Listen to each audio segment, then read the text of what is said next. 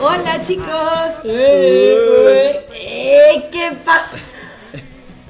Bueno, echa la intro. El-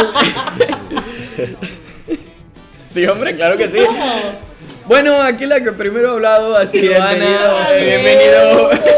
Bienvenidos un día más al podcast de Hidden Nature. Es el 11. El 11, 11. El Enésimo, enésimo. O décimo primero. ¿Enésimo? No, Enésimo. no, Enésimo no, el décimo primero. Enésimo. Es el décimo primero. Décimo primero, Sí. eso. El, Eh, el infinito podcast. Es que iba a decir el onceavo, pero eso es uno partido de once. Pues eso, El podcast primero. 11 de Hidden Nature, hoy os Este venimos va- a hablar... ¿qué bueno, pasa? yo digo ya, este va a ser el último del año. Oh. Oh. Podríamos servir de efectos especiales. Eh, Bueno, vamos a hacer el último podcast. Tenemos con nosotros. a Ana, Hola. otra vez. A Ana la podéis conocer de los últimos vídeos como la domesticación del perro. Primero- y la domesticación de perros 2 que vais a ver próximamente. Tiene entradas como. bueno, eh, está Ana con nosotros, ya sabéis, es bióloga. Es. eh, y está escribiendo con nosotros, está participando con nosotros, está haciendo vídeos con nosotros. y ahora está con el podcast. Correcto. Todo bien, todo correcto y se lo hemos copiado en YouTube. bueno, hoy vamos a hablar del. La especiación y de las especies. Aprovechando que Ana solo habla de especies y Vaya. de especiación y domesticación, Vaya, vaya, bueno. No duermo. toca, toca explicar unos cuantos conceptos que al parecer han estado en los comentarios de nuestros vídeos. Eso Exacto, es. Vamos a definir. Bueno, vamos a. Vamos, Antes de entrar en el debate de No si el perro es una especie o no, Los puñetazos al final.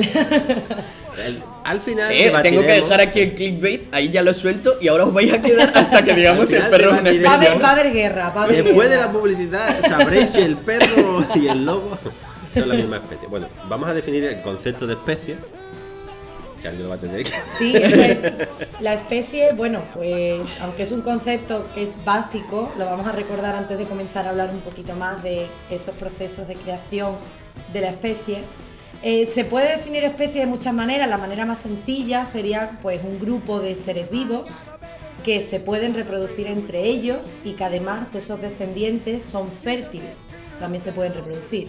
Eso. ¿Tienes algún problema?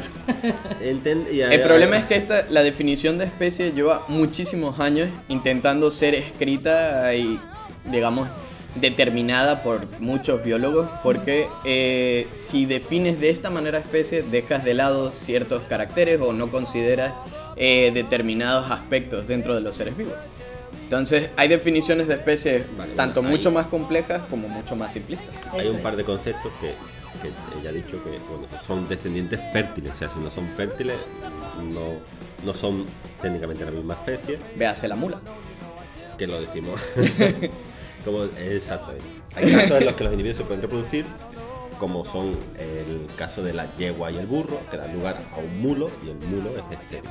Entonces, incluso- El mulo mm, no es considerado. Bueno, No, no es que el mulo no sean considerados, sino que esa es la manera en la que podemos decir que el caballo y el burro son, diferentes. Exacto. Hay incluso casos en los que sí se llega a dar una reproducción y que no hay individuo, es decir, eh, se dan abortos o, o practican, o vamos, simplemente la, la fecundación no tiene lugar. Puede pasar mucho con los perros, porque como puede ser perro, pues por distintos tamaños, si la hembra es más pequeña que el macho, puede darse que, que la propia naturaleza diga, bueno, la que madre no llegue el perro. pues, Oh, exacto, esa es, la, el- esa es la versión 1, pero la versión 2 es que esté hablando de un, yo qué sé, dálmata con un chihuahua. Exactamente. Y, que el pobre macho esté intentando saltar para hacer algo. y no llegue. O que la hembra, o que la hembra sea el chihuahua y que el dálmata feto sea tres veces Y, su tamaño y, y entonces hace, reviente. hagan, hagan un crepúsculo, hagan un crepúsculo y- vete adentro.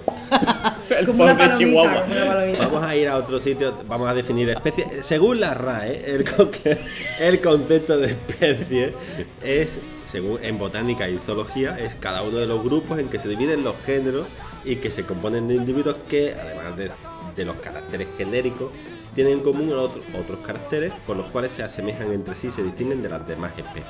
Aquí no toca nada de reproducción, de que si son fértiles, no, aquí no, le importa menos. Eh, las especies se subdividen a veces en variedades o razas. bueno, eso más adelante Esto, debatiremos. esto es un debate también que, Vamos. que deja mucho de sí. Vamos a llamar a RAE. La verdad que es una definición bastante más simple y que se deja Se algunas deja muchas- lagunas. se deja ahí muchas. Deja muchas cosas de lado. Se deja algunas lagunas, pero Vale. bueno, es otra definición. Y ahora vamos a la mejor definición, por La supuesto. definición vamos, es- vamos escalando hacia la Es mejor del- definición. La del proyecto Biodic, como sabéis, tenemos un diccionario de términos científicos sencillos. La conoceréis de... barrio de de confianza. otras películas como Biodic. Ha llegado al barrio. Biodic. Ostras, hacía mucho que no definimos escuchaba eso. zoología, Vale, vale. botánica, Bueno, microbiología. tenemos. Madre mía.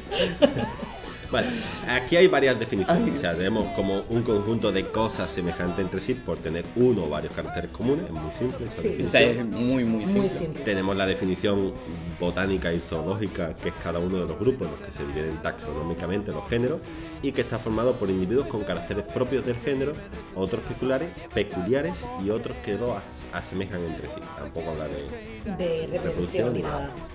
Después tenemos, desde el punto de vista estrictamente sistemático, jerarquía comprendida entre el género o el subgénero y la variedad o la subespecie. O sea, aquí simplemente un grupo que está dentro de dos grupos. Y esta es la interesante. La siguiente acepción es la interesante. Vale, La definición genética de especie es una reunión de individuos que aparentemente tienen la misma morfología hereditaria y un género de vida común, separados de los grupos afines por alguna barrera, generalmente de orden sexual, pero que puede ser solo de índole geográfica. Eso, No ya- la, el acuerdo último, con ese el último. última parte deja Sí, mucho que desear. Yo creo pero- que exclusivamente índole, el, la, bueno, el índole geográfico no separa a, a un grupo de individuos y los divide en dos especies distintas. Al menos no de manera inmediata. No, exactamente. Puede. la- Aunque, aunque trataremos un tipo de especiación que Sí. es muy rápida en ese aspecto. Estamos metiendo muchos conceptos ya aquí para el futuro. que no- No vayáis, no vayáis, creando el hype, cosas. están esperando ahí. Están esperando los puñetazos. Vale, hay una cosa que, que yo quiero comentar que siempre habla de reproducción sexual y el que se reproduce asexualmente, ¿qué pasa? No siempre la especie se tiene por qué reproducir sexualmente, o sea, hay reproducción asexual que produce individuos iguales y se considera como una especie. Entonces, ¿cómo separas ahí la especie? Porque no hay ningún individuo que se reproduzca asexualmente de manera única. No hay ninguna especie que sea únicamente asexual. Más que nada porque si no habéis visto nuestros anteriores podcasts donde hablamos sobre evolución, sería muy poco útil, muy poco adaptativo, dado que al reproducirte asexualmente, los básicamente son clones. Eh, En el caso de las bacterias, tenemos un pequeño problemita, pero bueno. Yo creo que también responde un poco en el caso. Pero aunque se reproduzcan las bacterias de forma asexual, ellas tienen unas eh, los Claro, tienen, plásmidos. tienen mecanismos de, Claro. de mezcla genética entre Exacto. ellas y demás. o sea que- Porque la mezcla genética es la que te permite al fin y al cabo adaptarte a nuevos ambientes, aparte de la mutación, evidentemente. Pero las bacterias sí que es verdad que se reproducen de forma asexual y su forma sexual es un poco rara. Eh, tienen una, una especie de pelito con el que se conectan entre ellos y comparten un segundo cuerpo de ADN llamado plásmido o de ARN. Yo creo tiene- que en este. en Pero estos eh, las bacterias son otras cosas. Eso, es de los microbiólogos. Claro, Eso fuera. que- yo creo que en estos datos reside también esa definición, prim- esa segunda definición que hemos dado en la que no se ve, eh, no, no se nombra esa reproducción sexual. Porque estos tipos de casos en los que la reproducción sexual es una característica de cierto grupo de seres vivos, como manera principal, ¿no? Como habéis comentado. entonces, un concepto que vamos a definir también es lo que se, Como Hemos comenzado fuerte con las definiciones. Sí, Estamos ahí. venimos, venimos a Vamos- vamos a- Coge, aquí un boli y empezad a apuntar. porque Porque, hay que entender antes cosas. no sé. Vale. Vamos a hablar también de en, en la especie existe el acervo genético. El acervo genético es el conjunto de todos los genes de una población. O sea, los genes que pueden terminar formando parte del mismo individuo mediante reproducción sexual son los que están incluidos en el acervo genético. o sea, El banco de genes, es digamos, el banco ¿no? de genes. alguna vamos- forma. Exacto. Entonces, hay una serie de genes que no todos los individuos, pues algunos individuos tendrán o no. Y bueno, aquellos que son seleccionados a lo largo de los años y por, gracias a la selección natural eh, pues se van transmitiendo a los descendientes, entonces se van O quedando en la artificial. población. Eso ya hablaremos de la artificial. Eso es. Eso después. Chan, chan, chan. También hay diferentes, eh, por ejemplo, que tenemos, hay, hay opciones que se pueden reproducir entre sí los individuos y dan híbridos, o sea, son mezclas de especies. Hay, casos donde esos individuos todavía no están separados completamente y dan a individuos con mezcla de caracteres. Eso pasa mucho, por ejemplo, en las plantas. En las plantas, eso es. Hay algunas plantas, pues ya bien hablemos de orquídeas o incluso ya siendo un poco más específicos, pues las que constituyen el generalizarum, que son las candilejas, por ejemplo. Pues son, son plantas en las que realmente tú tienes especies concretas, pero luego puedes encontrarte en la naturaleza de una manera natural a individuos que no corresponden a priori morfológicamente, digamos, tú ves la planta como tal sin hacer ningún análisis genético ni nada, no corresponden a una especie u otra, sino que pues tienen rasgos del padre y de la madre, digámoslo así, ¿no? Un poco. Entonces, En las rosas pasa. Ese- las rosas que nosotros eh, comercialmente vemos no son las rosas silvestres, Eso ni, es. ni de Ni de cerca. lejos. o sea, tú ves una rosa silvestre y no la identificas como rosa en tu vida. O sea, eh, son muy diferentes. sí, eso es. Vale. Pero lo dejamos ahí. Tenemos más o menos No. claro. Vamos a hacer un punto y seguido aquí.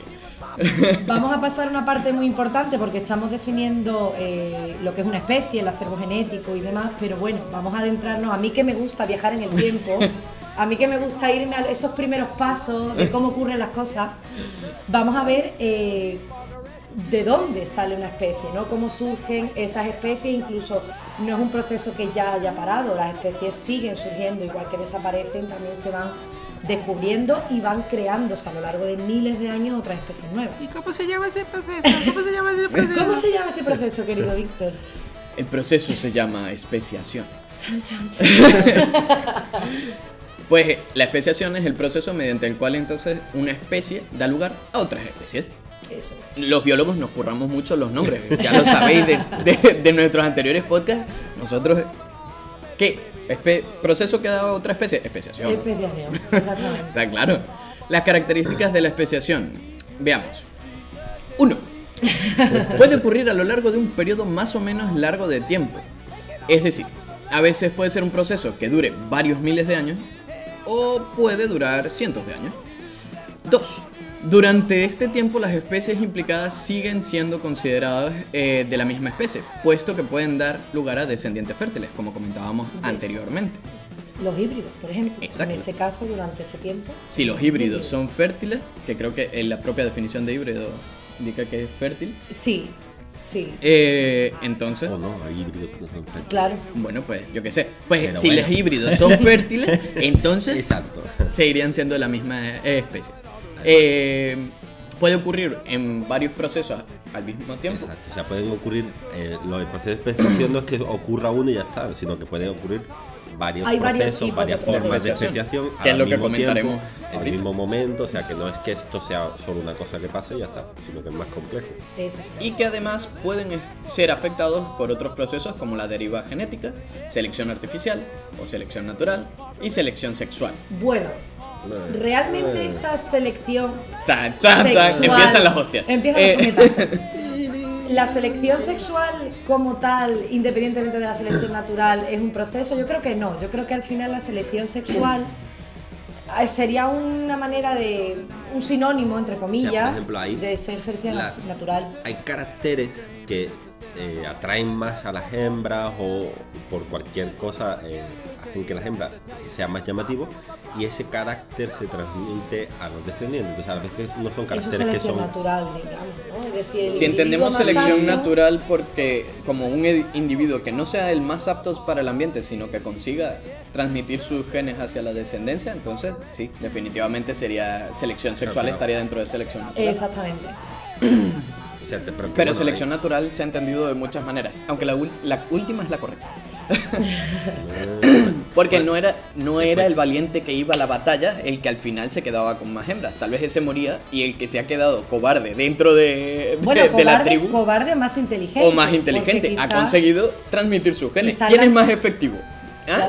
¿Ah? El Quizá la cobarde. manera de un triunfo, el triunfo Pero uno las lo veía mujeres en la no quieren cobarde. El valiente está muerto, siempre. Dice la, Exactamente. dice la Aqua- Aquaman, ¿eh? Hoy Aquaman, dejémoslo ahí. bueno, vamos a pasar a ver. eh, ya- Aquaman, Aquaman sería una especie diferente a los peces. ¿Se pro- podrá reproducir con un pez espada? Eh, ahí tenemos Aquaman. Y con un humano. ¿Se consideraría Yo me un- ofrezco voluntaria para, probar, probar, esa teoría. Vamos a investigar.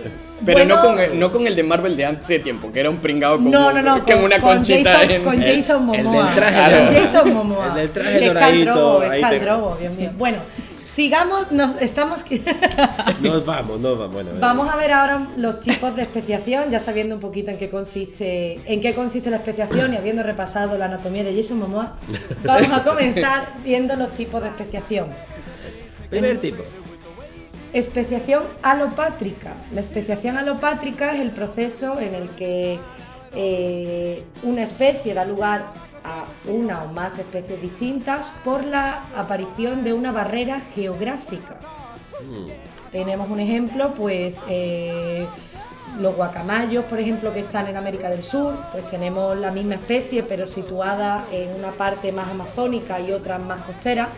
Y en el medio, pues tienen la cordillera de los Andes. Pues, por ejemplo, eso es una gran barrera geográfica que con el tiempo provocará que esta especie, en un principio la misma, eh, vaya teniendo Exacto. Eh, O sea, hábitos. existe una barrera física que separa las dos poblaciones. O sea, hay un- una población que se separa físicamente Eso es. por, por algo que está ahí en medio.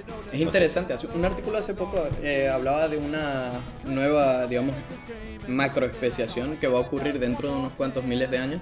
Bueno, miles de millones de años. Lo veremos. Eh, quizá porque los humanos, gracias a los humanos, hemos generado nuevas barreras geográficas y nuevos puentes geográficos en realidad. Porque muchos de los seres vivos se han podido transmitir vía barcos, vía aviones y demás.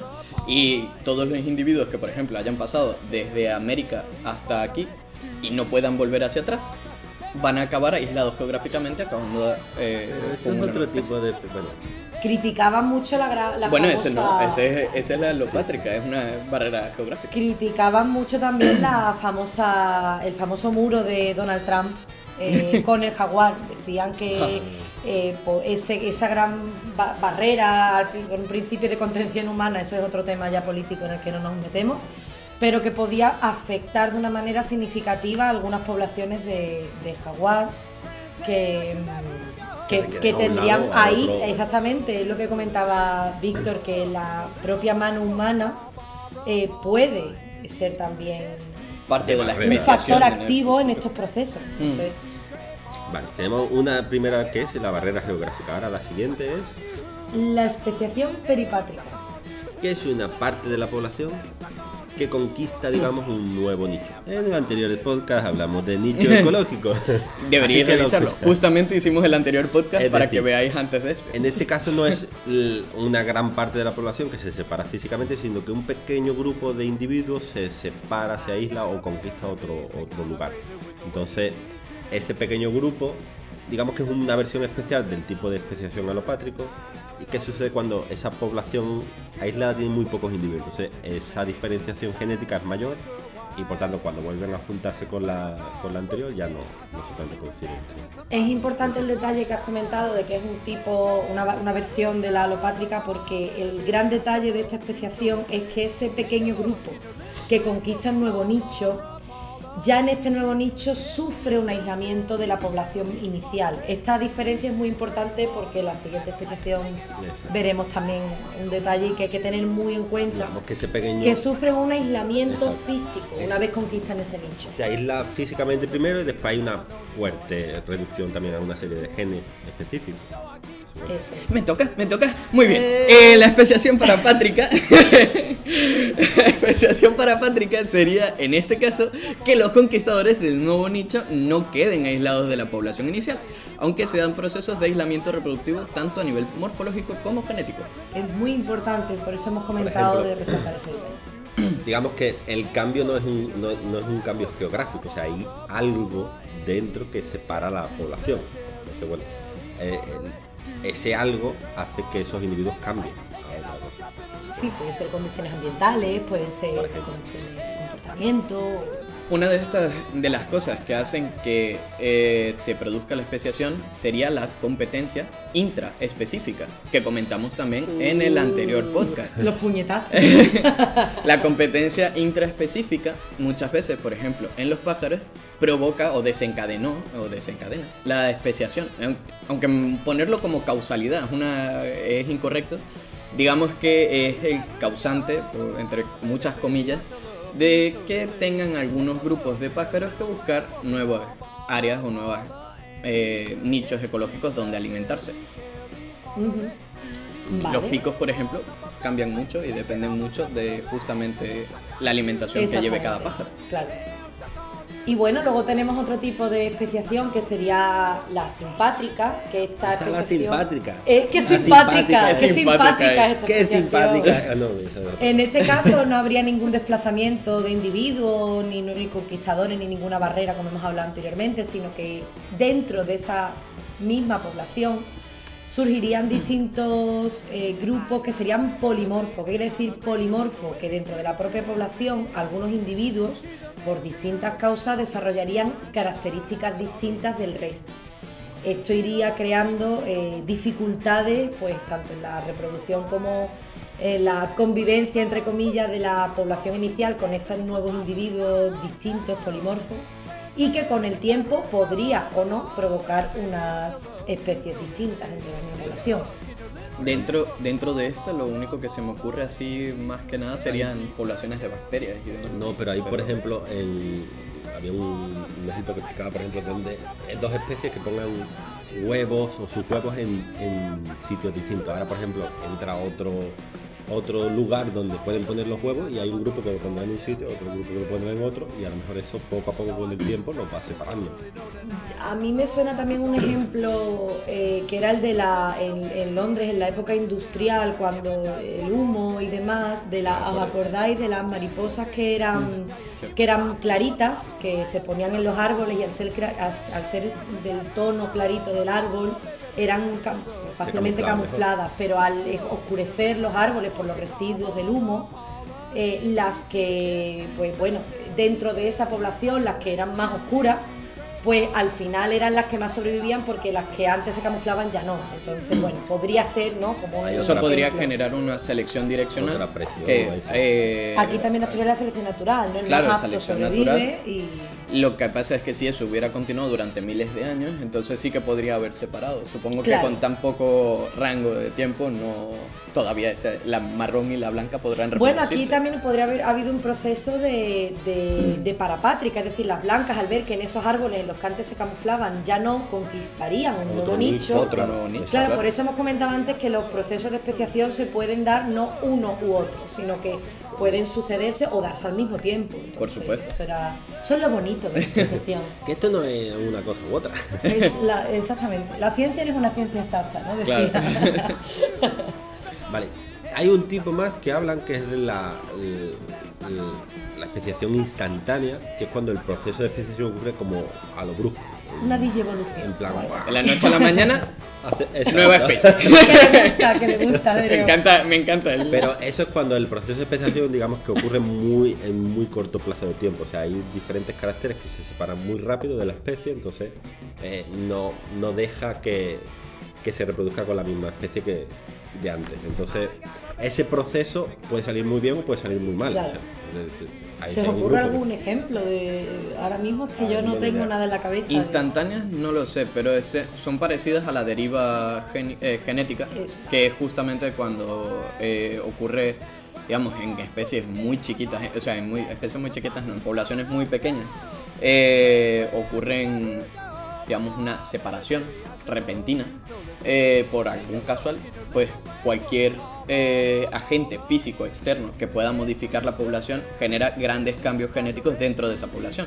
Imaginemos que tenemos un conjunto de cinco escarabajos, eh, rojo, rojo, tres rojos y dos verdes.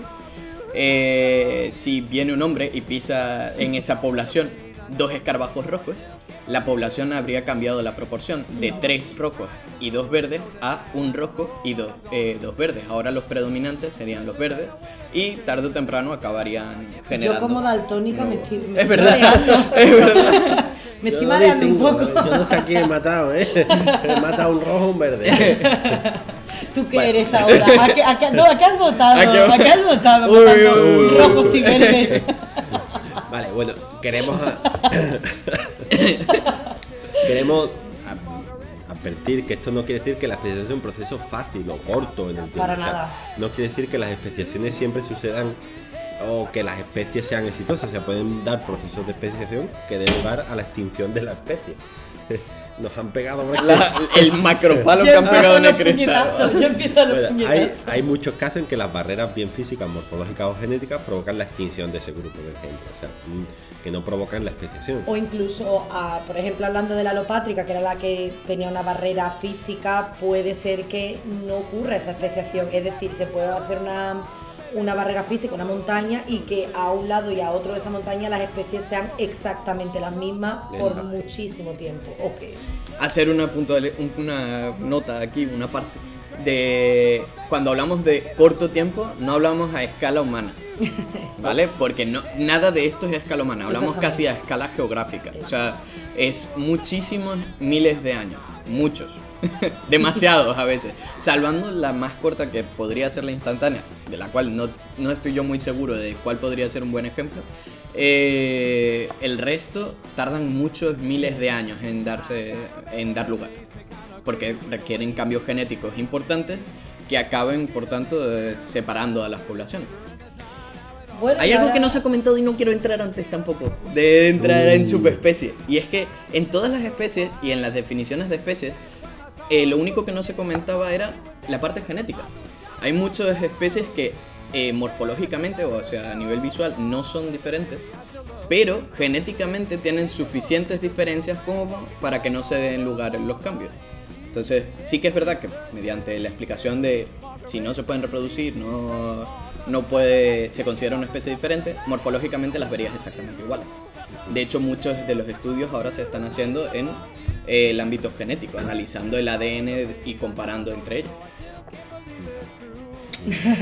Eso como, peque- como pequeño aparte. tranquilo. ¿Ya has dicho tu Sí, ya he dicho mi frase. Ya, he sido- Ya, ya ya soy estoy feliz, tranquilo. ya estoy más tranquilo.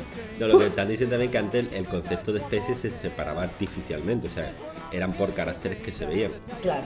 Ahora, con el con, Con la el avance. genética, el avance que, que se ha hecho, es más fácil ver el estudio genético que nos ayuden a diferenciarlos mejor y a catalogarlos mejor. O incluso a meterlos como el mismo, la misma especie. O- o Muchas decir, veces hemos "Oh, estas encontrado no que son las no son especies diferentes. Estas las vamos a poner juntas. Claro, y muchas veces ha pasado, más de una ocasión.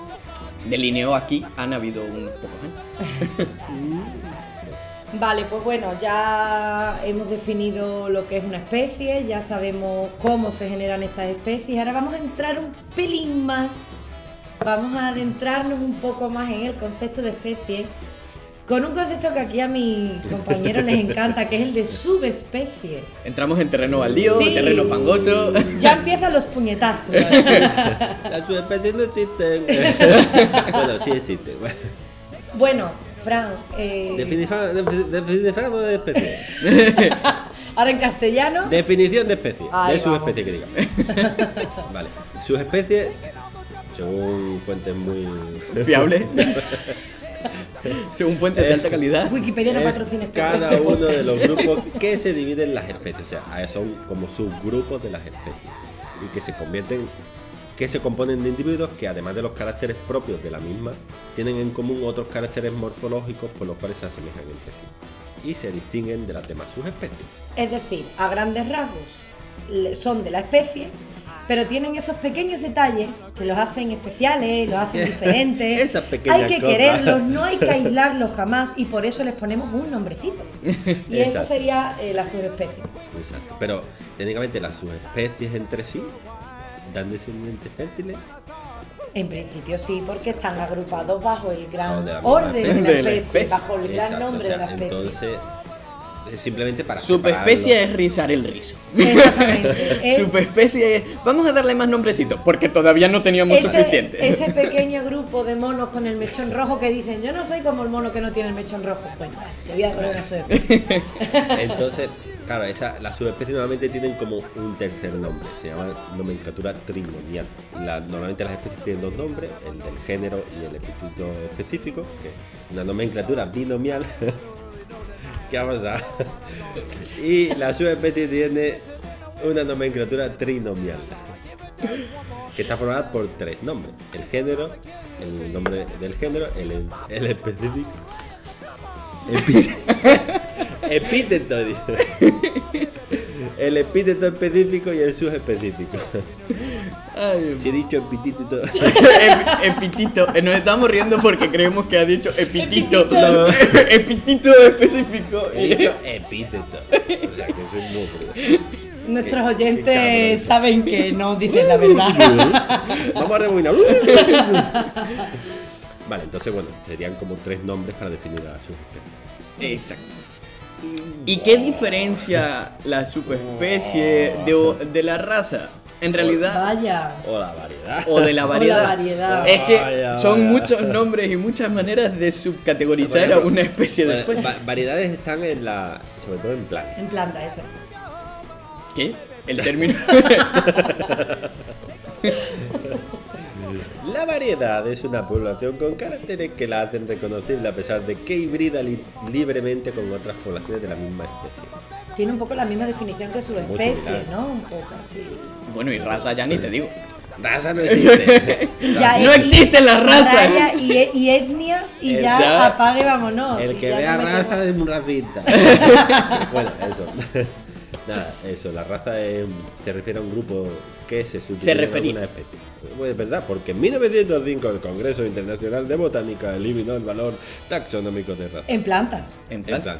Porque es el Pero- botánico. Porque de botánica. Esa, pues, muy bien, chico.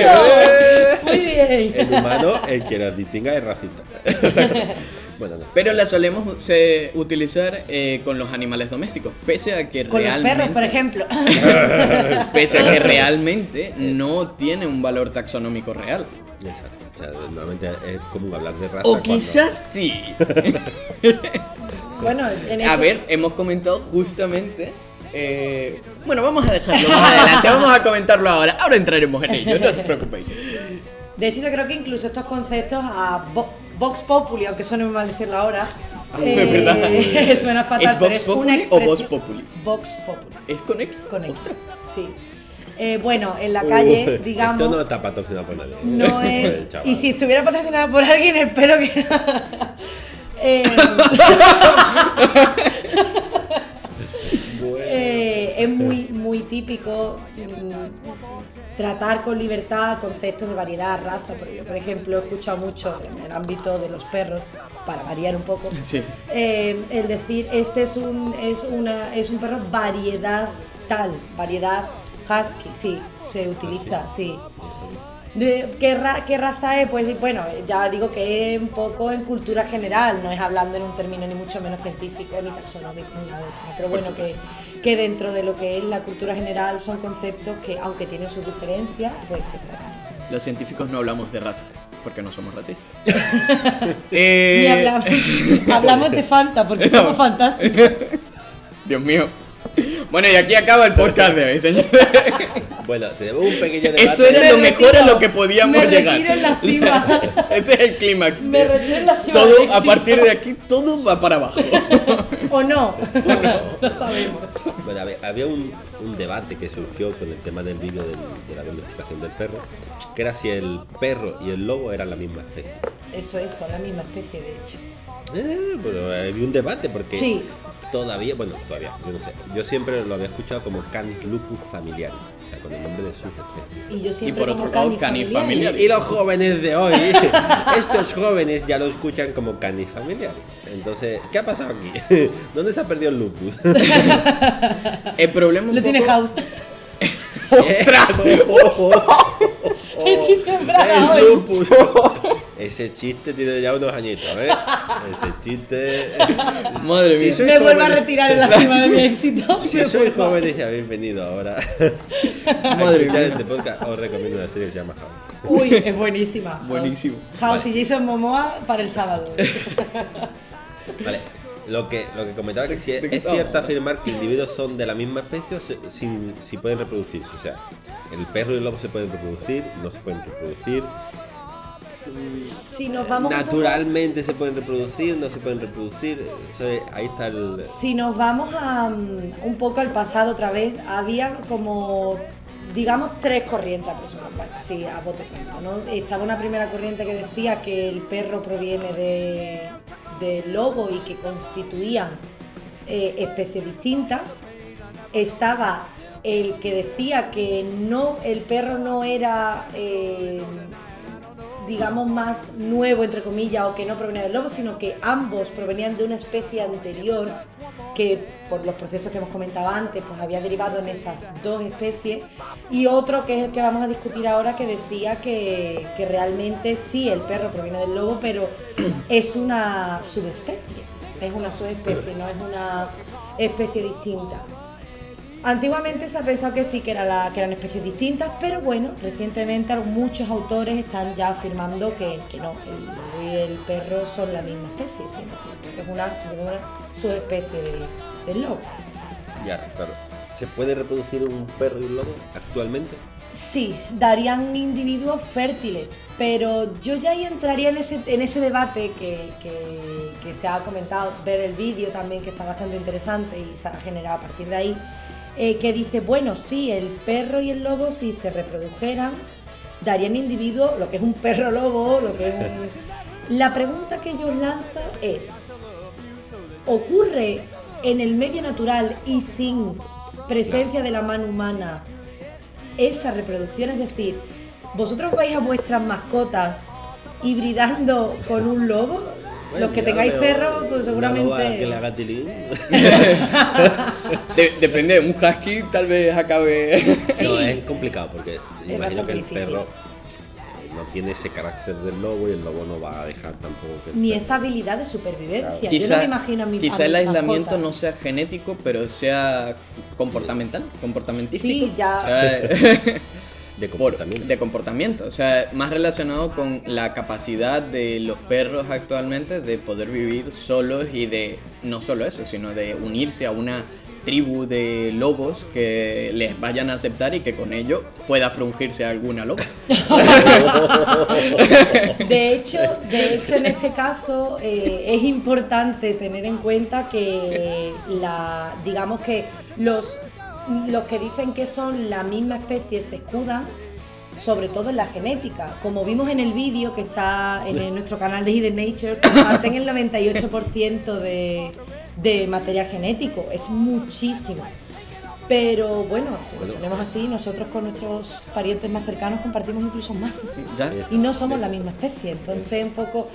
Y bueno, las diferencias entre perro No y sé qué tanto se haya probado mezclar a un hombre con un orangután. Pues probablemente, probablemente in vitro se haya. se- Bueno, no sé, ya poco entra un poco en el ámbito ético, ¿no? De, de De qué tanto. En Indonesia a lo mejor existen. Sí, bueno. Todos esos estudios ruso-chinos que, que se Si hablamos a de la o en el Pentágono, pues yo qué sé. Si hablamos de comportamiento, yo hace poco estuve viendo, porque ahora ha salido mucho en las noticias lo de los casos de, de burdeles con orangutanes. Y hay gente, hay seres humanos que se ven atraídos sexualmente por... No, por ¿Estás en serio? ¿Es Sí, en sí, serio? Y además los, las maquillaban, a la- además orangutanes. No hablamos de gorilas, no hablamos de chimpancés, que son más, digamos, morfológicamente similares. Hablamos de orangutanes que los les ponían sujetadores, las vestían, los maquillaban y pagaban auténticos dinerales. No me lo puedo creer. O sea, estoy, atónito. Bueno, no me ¿qué lo creo. pensáis de los.? Es cierto que a lo mejor en esa reproducción no sale un individuo y no son la misma especie, por lo que hemos hablado anteriormente de las definiciones, pero es muy fuerte que, bueno, comportamentalmente hay atracción sexual.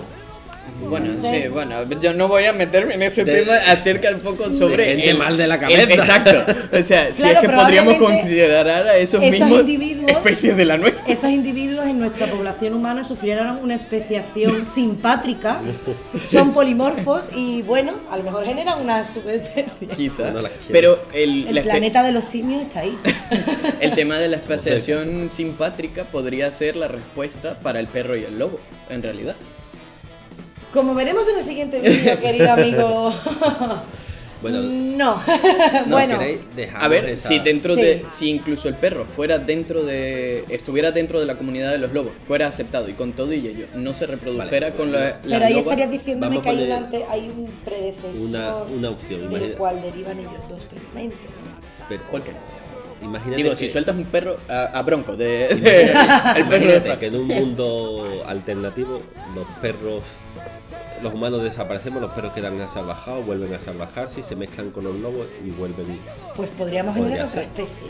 Podría generar incluso otras O sea, especies. ha- Hay momentos donde eh, esto puede haber pasado, o sea, que especies se separen, vuelvan a unirse otra vez, o sea, que en los caminos de la especiación puede ser. Incluso probablemente estemos siendo testigos de una especiación silenciosa. Yo es que estoy muy al tanto de las noticias últimamente.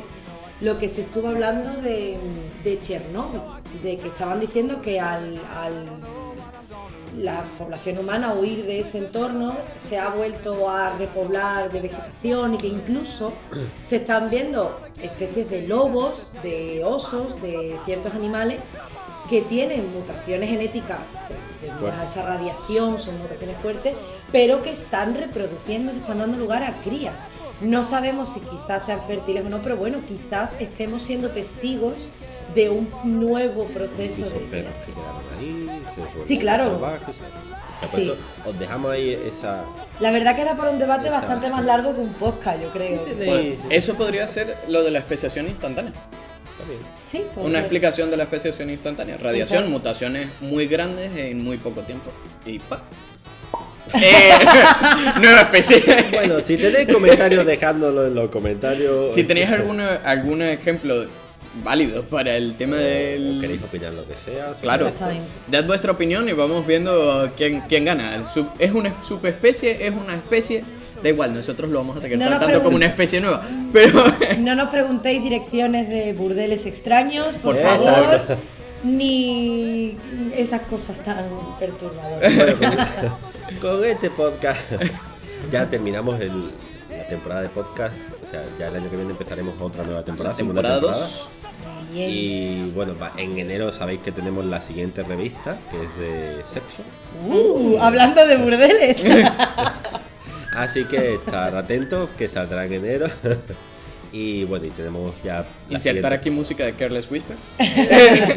y nada, nos tenéis disponibles tanto en redes sociales como, bueno, está nuestro canal también de YouTube por si queréis. En la web, eh, en Instagram, en Facebook, en Twitter. donde queráis.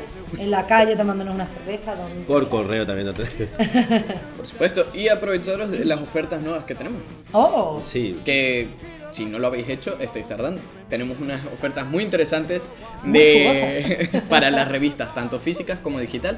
La digital probablemente la mantengamos más tiempo, pero hay una oferta de menos de 7 euros y te llevas todas las revistas enviadas a tu casa si vives en la península. Y 0,95 euros al año, al año recalco, Al 0,95 año. al año. Ese estamos casi para sacarlo y ya Exacto. pronto podéis acceder a esa oferta. Para las revistas digitales. de todas maneras os tendremos De informados. todo el año. De todo el año más todas las anteriores. Por Dios, 0,95. Invitando a un café, por favor. al año. A menos de un café. A menos de un café al año. En Madrid ni siquiera O un sea, café. así que estar atentos a, a- a la revista, a la web, además que pondremos ofertitas y demás. O sea, Y ya también se vienen cociendo nuevos vídeos en los que trataremos de todos estos temas que hemos estado hablando aquí se tratarán también en, los en vídeos, seguiremos ampliando información, incluso pues, muchas cosas más. También daremos un repasito al 2018 que se nos va ya, daremos un repasito Y ya. nuestro ámbito de ciencia. Y esto es todo, chavales. Esto es todo, vemos. feliz Navidad, Feliz es verdad, nuevo. feliz Navidad, feliz año, nuevo, y nada, a comer mucho turrón Nos vemos el año que viene. Adiós. Venga, hasta luego.